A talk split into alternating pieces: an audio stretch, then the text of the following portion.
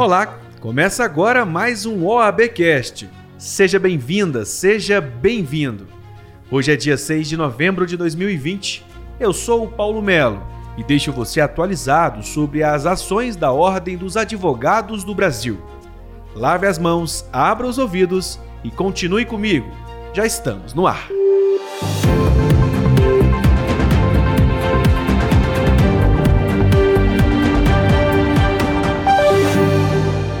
Mês de novembro chegou muito bem acompanhado, não é para menos, já que o momento se faz importante por conta da prevenção do câncer de próstata. Com um diagnóstico precoce, é possível preservar o seu futuro. A OAB apoia esta campanha como conta um membro da Comissão Especial de Direito Médico e da Saúde, Renato Bataglia. Estamos falando de uma doença que afetará todos os homens, uma doença que, se não tratada, vai levar ao óbito, e uma doença que, se for detectada precocemente, a chance de cura é praticamente 100%. Sem contar que a sobrevida é muito melhor. Você não vai passar todos, todo aquele aperto, aquela dificuldade de uma cirurgia mais agressiva, porque o tumor está maior, ou um tratamento mais agressivo, seja com quimioterapia, com radioterapia, porque você, fazendo o diagnóstico precoce, você se livra disso e resolve de maneira mais rápida. Então, é muito mais que uma campanha, é uma conscientização. Quer dizer, as pessoas têm que, os homens têm que entender que isso é uma realidade da qual não dá para escapar então, tem que fazer o exame, tem que se preservar, tem que se cuidar. A Ordem manifestou em nota repúdio aos fatos ocorridos no julgamento de Mariana Ferrer, que vieram a público pela exposição da gravação da audiência, onde o advogado de defesa teria se exaltado tanto no tratamento quanto em palavras contra a vítima. Segundo a nota, abre aspas, a violência de gênero não pode ser usada como estratégia de defesa e é indispensável que seja apurada a ação ou omissão de todos os agentes envolvidos. Fecha aspas. Tratamento recebido por Mariana, como revela a presidente da Comissão Nacional da Mulher Advogada, Daniela Borges, demonstra um processo de humilhação e culpabilização da vítima, sem que qualquer medida seja tomada para garantir o direito à dignidade e o acolhimento que lhes são devidos pela justiça.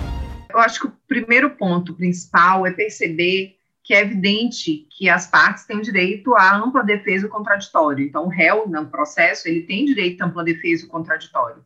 Mas é muito importante a gente perceber que no processo é preciso um respeito sempre às partes, sobretudo à vítima dentro do processo. E o advogado, ele a maneira como ele se dirigiu a Mariana, as palavras que ele usou, foram palavras ofensivas, humilhando, dentro de um contexto de gênero.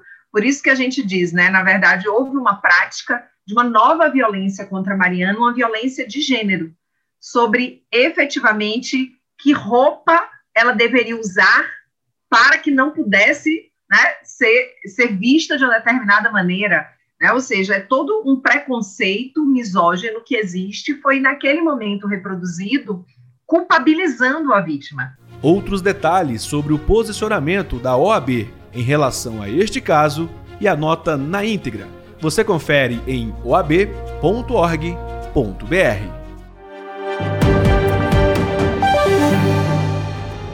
Mudando de assunto, o Conselho Pleno da OAB Nacional aprovou por unanimidade a proposta para encaminhamento de ofício ao Supremo Tribunal Federal e ao Conselho Nacional de Justiça, solicitando mudanças nas normativas que regulam o plenário virtual e as sessões virtuais dos tribunais brasileiros para garantir a possibilidade de sustentação oral em tempo real para a advocacia nos julgamentos remotos.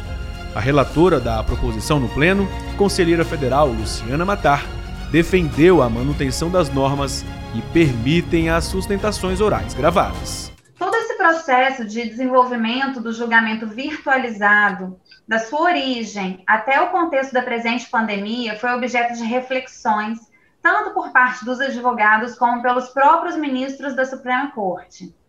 Naturalmente, as adequações às novas tecnologias devem ser levadas ao debate em ambiente democrático, mormente para que sejam resguardados os princípios albergados pela ordem constitucional. No passado, as sentenças seriam nulas porque datilografadas e não escritas à mão. Vieram as copiadoras Xerox, o fax, o mimeógrafo, e a cada avanço veio uma resistência. Essas são as marchas e contramarchas do processo de desenvolvimento. E essa história nos mostra que não podemos nos opor à tecnologia. Uma homenagem ao jurista Paulo Bonavides, um dos constitucionalistas mais respeitados do país, também foi pauta durante o Conselho Pleno desta semana. Na ocasião, o conselheiro Hélio Leitão destacou a trajetória profissional de Bonavides como jornalista, advogado e jurista, que deixa um enorme legado em defesa da democracia e do Estado democrático de direito. Paulo faleceu no dia 30 de outubro, aos 95 anos. Apóstolo da democracia, Bonavides sempre pregou o evangelho das liberdades, da igualdade, da justiça social, dos direitos humanos. E viveu o que apregoou. Como certa vez disse seu amigo de tantos anos, Evandro Lins e Silva, como ele medalha Rui Barbosa. Paulo Bonavides possui a rara proeza de ser fiel a si mesmo. Fica o legado de suas reflexões teóricas e o exemplo de uma vida devotada à ciência e à causa da democracia, de que foi defensor intransigente fará falta. Muita falta. Confira todos os detalhes do Conselho Pleno no YouTube, em OAB Nacional. O Conselho Federal da Ordem dos Advogados do Brasil, por meio da Comissão Nacional de Promoção da Igualdade, realizou nesta semana a abertura do mês da Consciência Negra. A transmissão de quase 10 horas de evento contou com a presença de especialistas, dirigentes da ordem, conselheiros e representantes de entidades de defesa dos direitos negros. Na fala de abertura da audiência, a presidente da Comissão Nacional de Promoção da Igualdade, Silvia Cerqueira, destacou as ações que vêm sendo desenvolvidas ao longo dos anos em prol da inclusão e garantiu que não há democracia sem a participação de todos. Eu gostaria de dizer a todos que nos ouvem que esse é um momento singular e que ele vem sendo construído desde a instalação da Comissão de Promoção da Igualdade.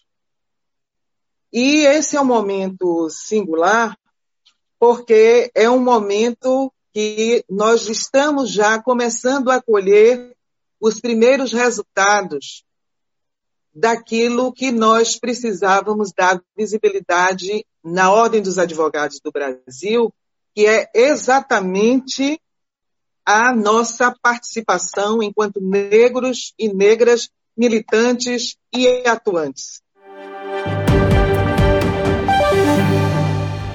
Os eventos online da Ordem continuam.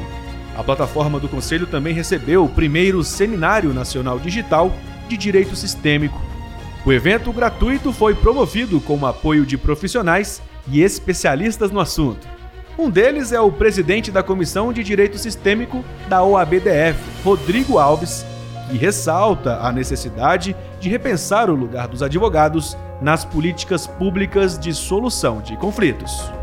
Nesse momento de desafio mundial imposto pelo coronavírus, de efeitos econômicos deletérios e impactos imprevisíveis, na toda reflexo em toda a coletividade,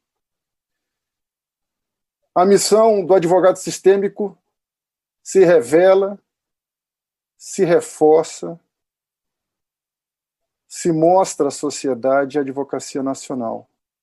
Uma atuação inclusiva, ordenada, equilibrada, uma comunicação não violenta nós podemos construir, sim, uma sociedade mais pacificada, fraterna. Talvez essa seja a nossa maior missão. A transmissão do seminário você também pode conferir na página da Ordem dos Advogados do Brasil no YouTube. É só acessar.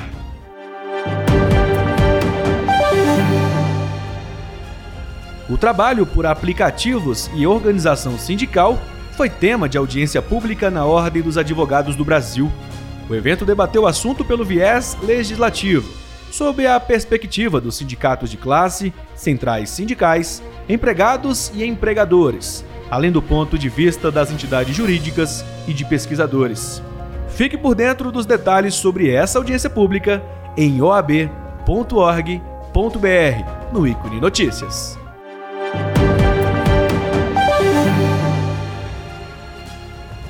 E este OABcast do dia 6 de novembro chegou ao fim. Essas foram as últimas notícias da Ordem. As redes sociais do OAB estão sempre atualizadas com as últimas informações. Segue a gente no Instagram e no Twitter, CFOAB, no Facebook, OAB Nacional. Eu sou o Paulo Melo e fico por aqui. Obrigado pela sua companhia e até mais.